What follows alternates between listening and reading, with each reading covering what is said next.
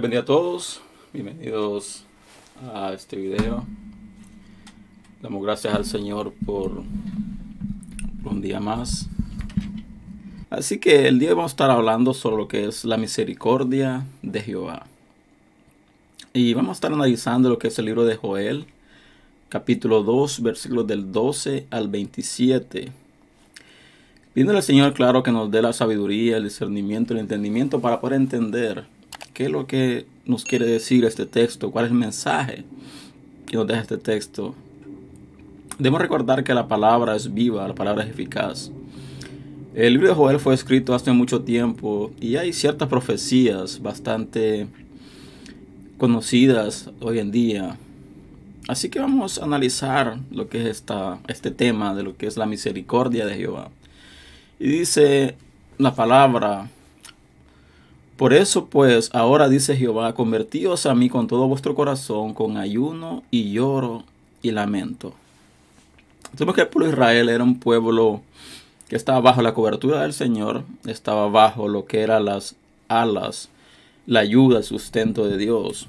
Pero era un pueblo de que se iba muy fácil a lo que era la idolatría, se iba muy fácil a lo que era practicar las costumbres de pueblos cercanos a ellos. Em, algo que he estado sintiendo muy fuerte y es algo que hablé casualmente en lo que es el, el video que hice temprano en la mañana, lo que es en inglés, hablaba de lo que era una identidad. El pueblo de Israel no tenía una identidad en el Señor, no tenía una identidad en Dios. Y cuando tú no tienes una identidad en Dios, es muy fácil que te desvíes a hacer cosas de que no están de acuerdo a la palabra, que te desvíes o que tus convicciones em, no tengan un peso, no tengan un valor. Así que dice la palabra de que Dios le manda a decir al pueblo de Israel, le dice que se conviertan de todo su corazón, pero no solo que se conviertan, sino que con ayuno y lloro y lamento. Literalmente le decía de que se convirtieran genuinamente, que volvieran a Él de una manera genuina. Y más adelante dice, rasgad vuestro corazón y, y, no vuestros vestidos y convertíos a Jehová como Dios, vuestro Dios, perdón, porque misericordioso es y clemente, tardo para la ira y grande misericordia y que se duele del castigo. Aquí hay algo bastante interesante dice la palabra, rasgad vuestro corazón y no vuestros vestidos, y convertíos a Jehová vuestro Dios. Algo que pasaba en lo que es el Antiguo Testamento, vemos que cuando pasaba una tragedia, cuando pasaba algo malo, algo fuerte, las personas lo que hacían que rasgaban sus vestidos y se vestían de silicio en una manera de duelo, una manera de tristeza, de notar que estaban en tristeza, que estaban acongojados. Así que Dios les dice, rasgad vuestro corazón y no vuestro vestido. ¿Por qué decía esto la palabra? Porque nosotros muchas veces eh, nos atormentamos, eh, literalmente nuestro vestido, damos a demostrar que estamos mal, damos a demostrar de que estamos pasando por situaciones difíciles. Pero es necesario no solo rasgar nuestro vestido en el sentido de connotar tristeza, sino debemos rasgar nuestro corazón, debemos de sacar todo aquello de nuestro corazón de que no es propio de Dios, de que no está conforme a lo que Dios quiere que esté. Así que le dice, rasga vuestro corazón. En pocas palabras, sé honesto contigo mismo. Conviértete de verdad, no te conviertas nada más de la boca para afuera. No cambies nada más por la parte externa, cambia la parte interna. Esto es lo que está relatando este texto. Dice, rasga vuestro corazón. En pocas palabras, sé honesto contigo mismo de qué es lo que hay dentro de tu corazón. Y después le dice, y convertíos a Jehová destruido porque misericordioso es y clemente. Aquí Dios le dice de que Él es misericordioso, de que Él es clemente y también dice tardo para la ira y grande en misericordia que se duele del castigo. A nosotros nos ha enseñado como cristianos de que Dios tiene una vara Dios siempre está con una vara en la mano y siempre está atento cuando nosotros fallamos para castigarnos. Está siempre atento cuando cometemos un error para castigarnos. Esa es la, el pensamiento que nos han vendido. Ese es el adoctrinamiento que nos han dado por muchos años. Y vemos a Dios más allá de un Dios de misericordia, un Dios de amor, un Dios de compasión, como un Dios que está pendiente de cuando fallamos para azotarnos. Y Dios no es así. Dios dice, porque tardo para la ira y grande misericordia y se duele del castigo.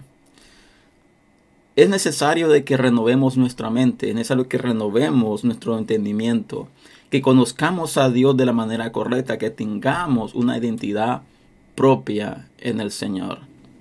Porque el problema de nosotros es que nosotros cuando fallamos nos sentimos los peores de todo el mundo, nos sentimos las personas de lo peor cuando Dios nos mira con ojos de misericordia, Dios nos mira con ojos de amor, porque Dios sabe perfectamente cuáles son nuestras luchas, cuáles son nuestras pruebas.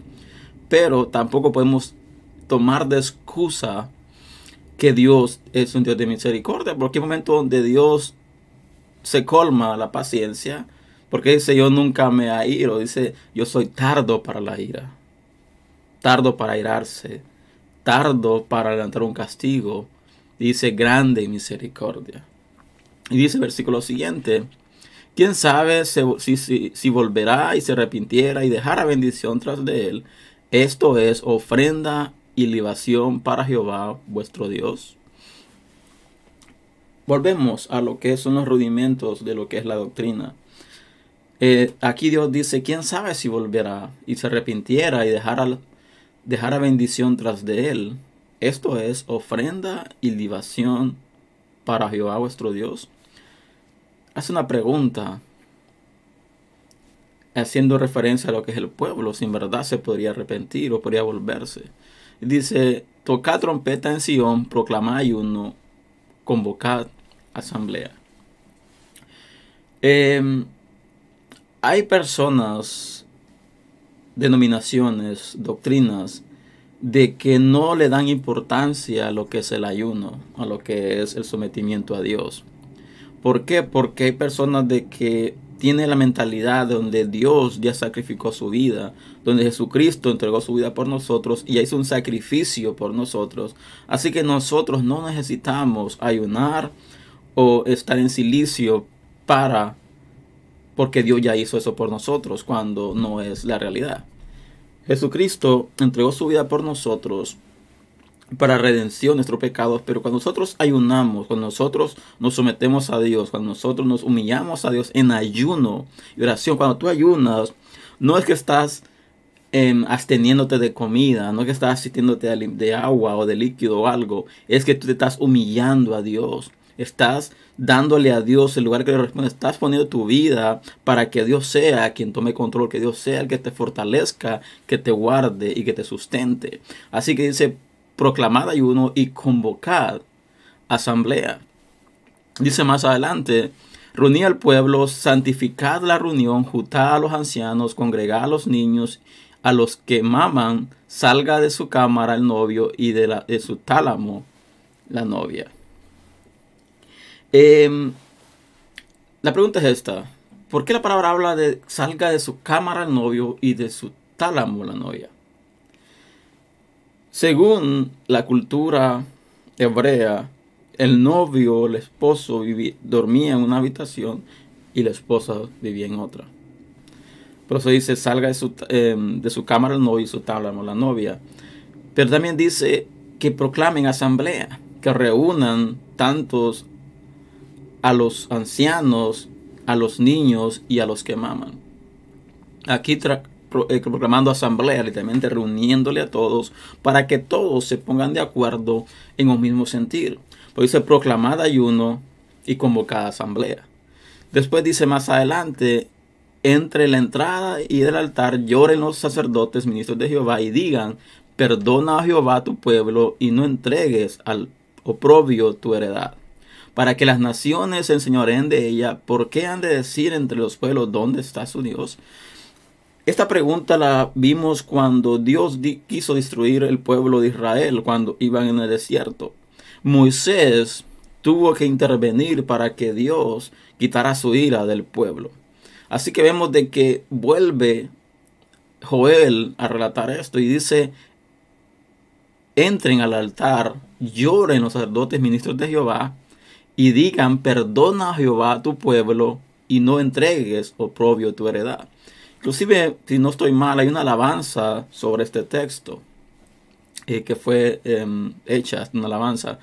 Pero dice, para que las naciones no se enseñoren de ella, porque ¿qué han de decir los pueblos? ¿Dónde está tu Dios? Así que vemos de que el profeta está tratando de persuadir al pueblo de que se arrepienta, de que se vuelva a Dios, de que se aparte del mal camino y que comience a caminar rectamente ante los ojos de Dios. Y ese es el mensaje que nos trae la palabra, que debemos de arrepentirnos. Por eso dice, rasga vuestro corazón y no vuestro vestido. Cuando tú rascas tu corazón, te estás arrepintiendo de todas las cosas malas, de todas las cosas indebidas que tú has hecho o que tú haces, que tú estás practicando. Pero dice, rasga vuestro corazón. Porque puedes aparentar ante los demás de que estás eh, arrepentido, de que estás eh, congojado por el mal que has hecho, por el pecado que has hecho, pero si tu corazón no lo has rasgado, Dios no puede hacer algo. Porque es necesario de que confieses con tu boca, pero que haya un perdón genuino, un arrepentimiento genuino en tu corazón. Así que dice más adelante, y Jehová solicitó por su tierra, perdonará a su pueblo. responderá Jehová y dirá a su pueblo, he aquí yo envío pan, mosto y aceite y seré saciados de ellos y nunca más pondré en propio entre las naciones. Aquí el profeta hace una proclamación, dice, ¿acaso Dios, acaso Jehová nos perdonará?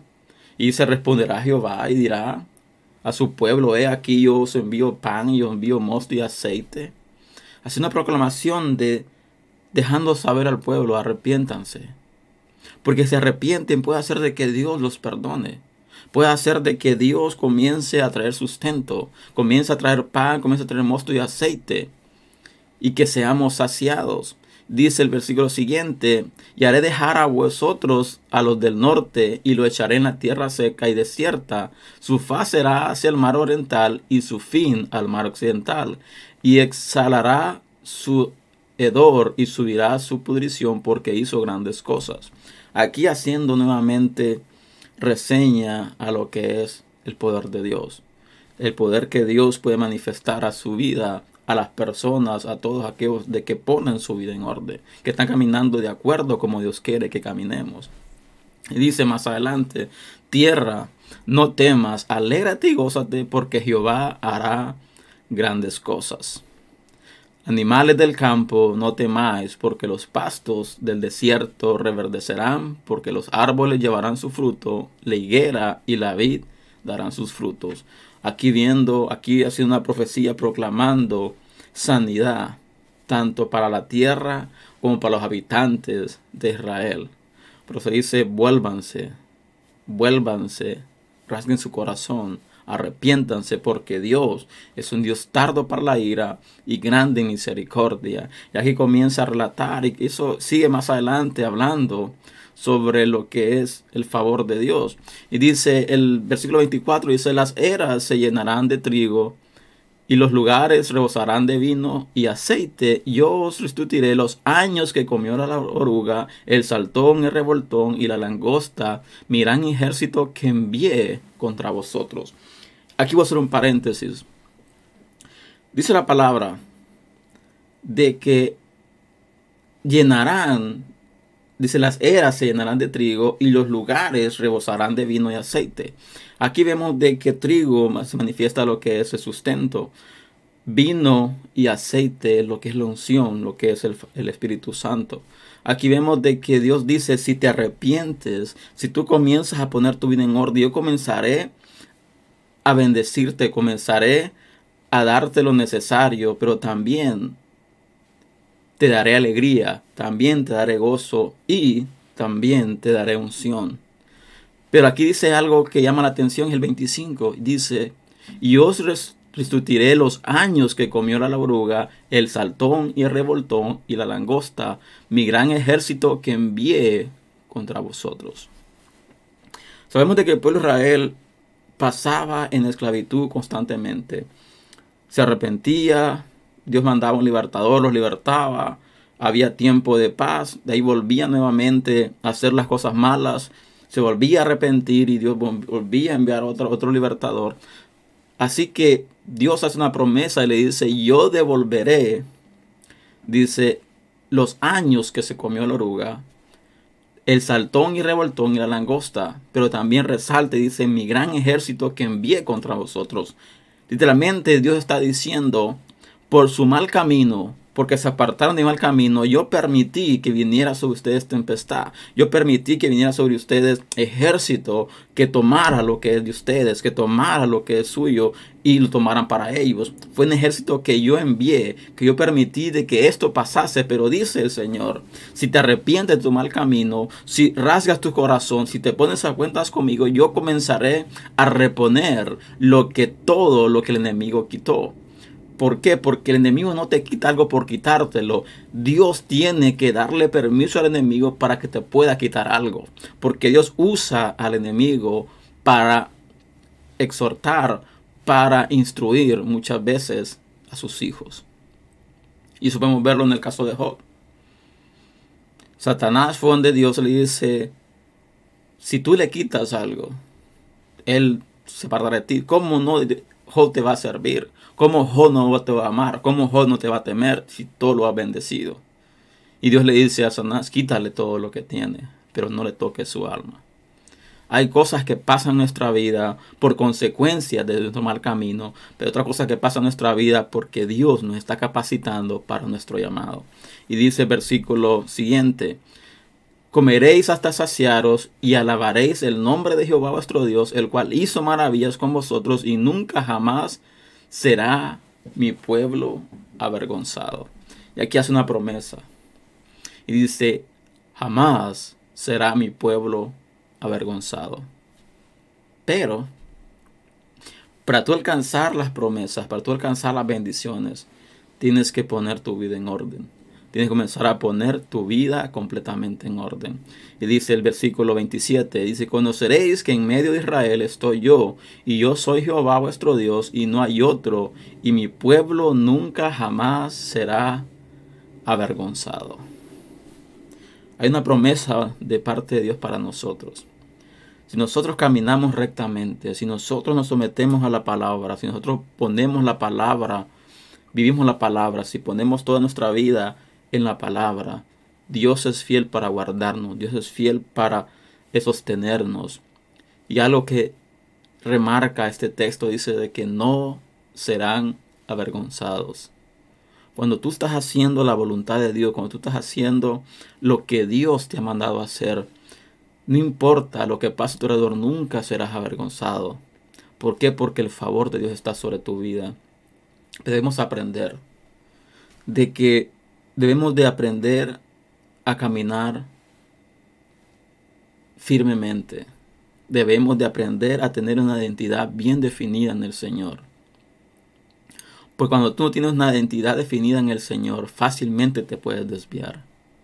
Y es muy peligroso porque en ese desvío puede ser de que no logres volver a camino recto. ¿no? Es posible que no puedas volver de nuevo a poner tu vida en orden. Así que debemos de aprender a tener una identidad definida en Dios, de saber quiénes somos en el Señor. Y las circunstancias o las cosas que pasan en nuestra vida no van a definir nuestra identidad. Lo que define quiénes somos es Dios. No lo que la doctrina te dice, no lo que las denominaciones te dicen, no lo que mucha la religión te dice. Tú vas a ser quien Dios quiere que tú seas pero debemos ser realistas. Es necesario que haya un cambio en nuestra vida. Es necesario que nos pongamos a cuentas con el Señor y como dice el texto al inicio, rasguen vuestro corazón y no vuestro vestido. Arrepientamos de corazón. Analicemos nuestra vida, pidámosle a Dios, al Espíritu Santo que analice nuestra vida. Si en verdad estamos caminando como Él quiere que caminemos o no lo estamos haciendo. Pero recordemos de que nuestros pecados nunca serán más grandes que la misericordia de Dios, que el favor de Dios. Y hay cosas que pasamos por malas decisiones, por hacer cosas indebidas, pero hay otras cosas de que Dios permite que pasemos para instruirnos, para que aprendamos algo de esas situaciones. Así que este es el mensaje del día de hoy. Espero de que haya sido bendición para tu vida y te invito a compartir este material, si así lo ha sido, a suscribirte a este canal. Y esperamos en el Señor de que, que Dios traiga confirmación a esta palabra. Espero que esta palabra haya sido bendición y nos vemos pronto el próximo sábado